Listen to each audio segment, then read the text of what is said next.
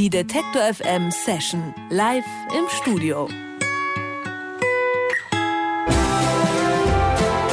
Am Anfang ist Dan Mangan noch alleine unterwegs. Nordamerika, Europa, Australien. Der Songwriter spielt überall, wo er einen Gig ergattern kann.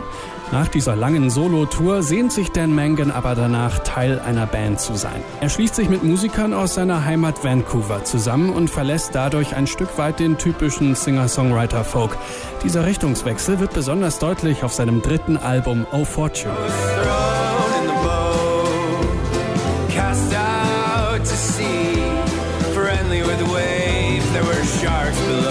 Sein aktuelles Album Club Mets ist dann das erste Album, auf dem auch seine Band namentlich erwähnt wird.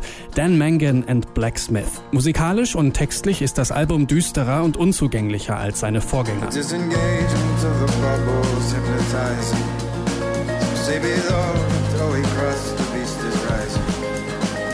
like to talk about the past. We like to talk about the. Mit eben diesem Album ist Dan Mangan momentan auf Tour. Heute Abend betritt er die Bühne des UT Kornewitz in Leipzig. Jetzt ist Dan Mangan live zu Gast im Detektor FM Studio. Und er ist nicht alleine gekommen, sondern er hat seinen Gitarristen Gordon mitgebracht. Hello and welcome, Dan and Gordon. Thank you. Nice to be here. Although you don't have the whole band with you today, uh, let's talk about this band thing. Your latest sure. album was released under the name Dan Mangan and Blacksmith. Mm-hmm. Uh, why have you decided to mention the band? Well, it's the same guys who have played for a couple of records, and they had given this project, you know, years of energy and life and time and care and love. So um, it seemed like the appropriate thing to do to honor uh, where you know credit where credit is due and it was strange to go into venues and on the ticket it just says my name, but we felt like a band. So it was it was good. And this record, uh, more so than any of the previous records, was very collaboratively written and put together and pieced together as a as an ensemble. So um, it felt uh, it it would have felt disingenuous to only put my name on it. Dan sagt, er hat jetzt den Namen der Band Blacksmith auch aufs äh, CD-Cover draufgeschrieben, einfach als Anerkennung. Die waren seit Jahren immer schon mit dabei, haben mitgemacht und jetzt äh, stehen sie also da auch drauf. Und außerdem ist dieses Album mehr als die Vorgängeralben auch wirklich als Gemeinschaftswerk entstanden und da war es einfach ganz natürlich, auch Blacksmith draufzuschreiben und nicht nur Dan Mangan. For the song Vessel, you collaborated with Dave Grohl. Mm. How uh, did this went on?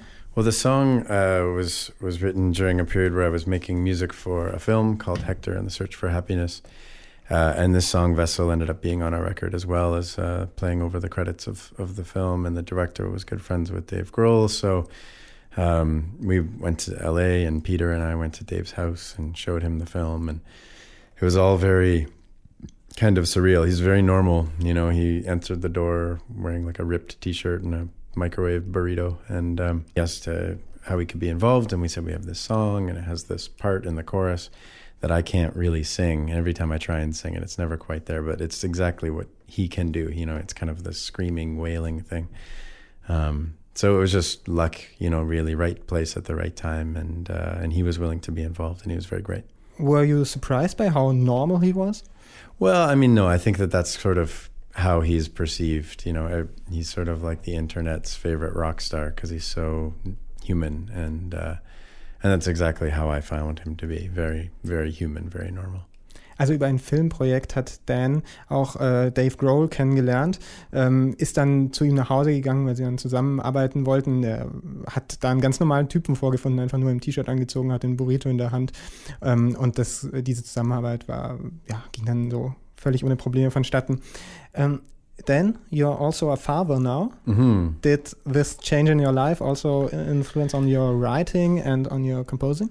Uh, I think so, probably. I think there's more sort of urgency to it now in terms of not just wanting to play music because it's fun, but having something to say and um, needing to express that. Um, I, I guess I feel like things are heightened now, you know, like in terms of leaving the world uh, as best a place it can be for for my kid to be in. Um, now, if I'm playing music, it means that I'm not at home, you know, with him. So if I'm going to be doing music, it should be something I really believe in, because otherwise, I should. If I'm not doing it for that reason, I should just be at home with him.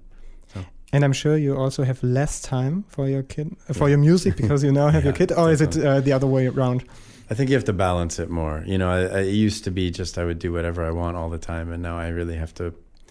I have. a- Let's put it this way. I, I think I'm not the only one in the band. Gord has a kid as well, but you have uh, you have like a shared iCal calendar with your wife, and then they punch in all these things that you have to do, and then you're like, okay, I know I have to be there.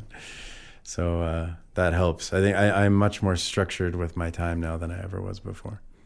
Dan ist jetzt Vater und äh, er hat gesagt, äh, das hat auch seine Musik verändert, weil er jetzt nämlich das Gefühl hat, er muss die Welt einfach als einen besseren Ort hinterlassen, als er sie vorgefunden hat, einfach weil er jetzt äh, Nachkommen hat und deswegen ist alles so ein bisschen, ähm, fühlt sich höher an, äh, sagt er. Was äh, sich natürlich auch verändert, ist einfach der Zeitplan, weil man muss da ein bisschen jonglieren. Gordon hat auch Kinder und die haben dann alle immer so einen Kalender mit ihren Frauen und gucken, wie sie das zusammenbringen, dass sie quasi Kinder und Musik unter einen Hut kriegen. Uh, the lyrics of your new album are quite political. Did you always want to make political songs? Um, I think I was always a political person, but I maybe got more political with music on this last record. Um, I think it took me a long time to figure out how to write songs that were political without being kind of overly preachy. And you know what I'd like to convey with the songs um, is you know ideas and concepts and questions without trying to pretend that I have all the answers.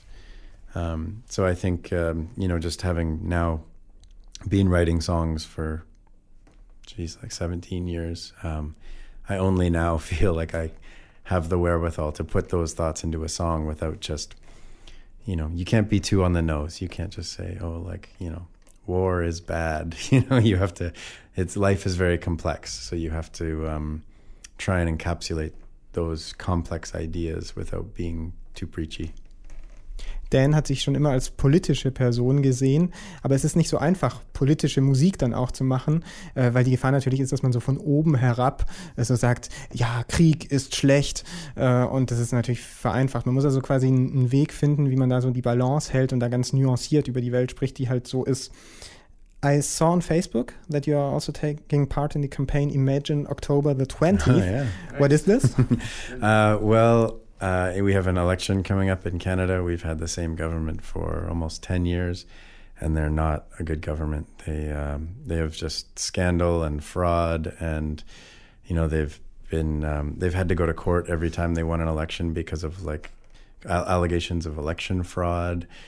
And uh, they've hacked to bits our public broadcaster, and they've destroyed all of our environmental laws, and they've mismanaged the economy, and uh, they've you know have a terrible uh, reputation in terms of their communications with the First Nations people in Canada. Everything about their government has just been a nosedive, and yet they keep winning and having support because there's a split on the left side, the vote split, and uh, so we have an election coming up in a couple of weeks in Canada, and uh, we are all in the band hoping very dearly that there is a change in government. and and this campaign, Imagine October 20th, because election is on the 19th, I think. hmm Yeah, that's right. So the idea is, you know, I, I think that there's a lot of mudslinging in politics and a lot of trash talk, and we're trying to put a positive spin of like, imagine how fresh the next morning would be and how great it would feel if we had a new government in Canada. In Kanada wird gewählt am 19. Oktober. Äh, es ist seit Jahren eine Regierung an der Macht, äh, die aber immer wieder gewählt wird, obwohl ihr immer wieder vorgeworfen wird, dass sie Wahlen manipuliert, äh, dass sie den öffentlich-rechtlichen Rundfunk runtergewirtschaftet hat, die äh, den Umweltschutz kaputt gemacht hat. Aber trotzdem gewinnt diese Partei immer wieder die Wahlen, weil die linke Seite zu sehr, ähm, äh, zu sehr zerfallen ist in mehrere Teile. Ähm, die ganze Band hofft inständig, äh, dass bei dieser nächsten Wahl äh, ein, diese Regierung abgelöst wird. Und sie nehmen teil an einer Kampagne, ähm, die heißt Imagine October the 20th. Also da will man eigentlich diesem, diesem Schlamm werfen, sagt Dan, etwas entgegensetzen. Sonst wird in der Politik häufig mit Dreck geworfen auf die anderen und die wollen eben ein positives Bild zeichnen von, schaut euch mal an, so könnte die Gesellschaft aussehen, äh, wenn wir sie dann verändern. You're coming here uh, today with your guitars Mhm. uh, and you're playing a song for us. Which Mhm. song do you want to play? Uh, we're going to play a song, the first song from the new record, Club Meds. Uh, the song is called Offred.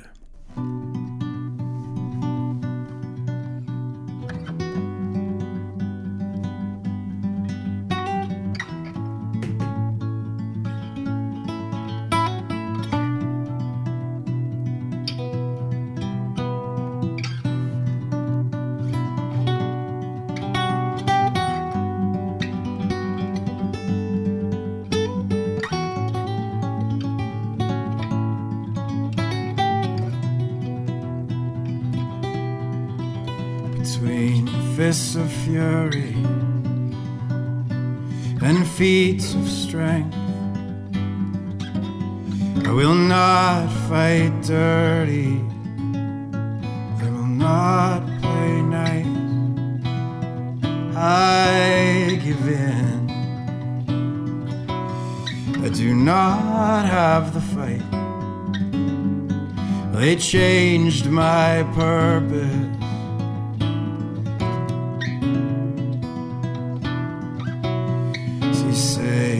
What gives? What is it this tunnel vision I'm in? What is it at all? What is it at all?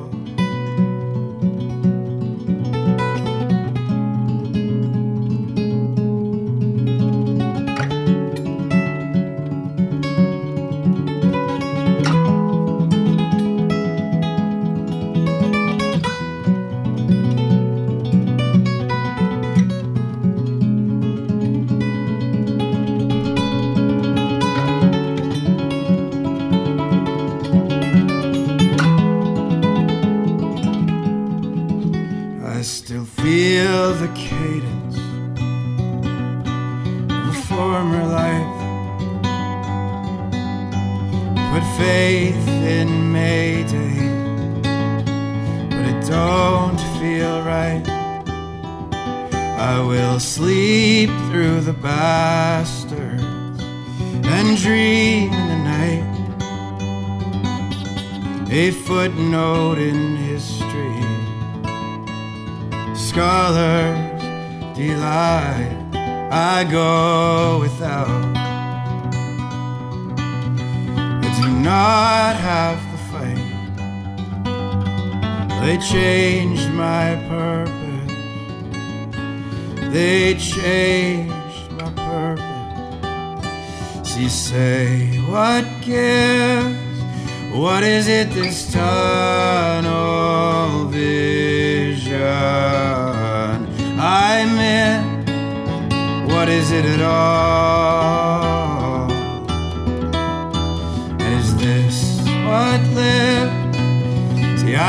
I this strange derision I'm in. What is it at all? What is it at all?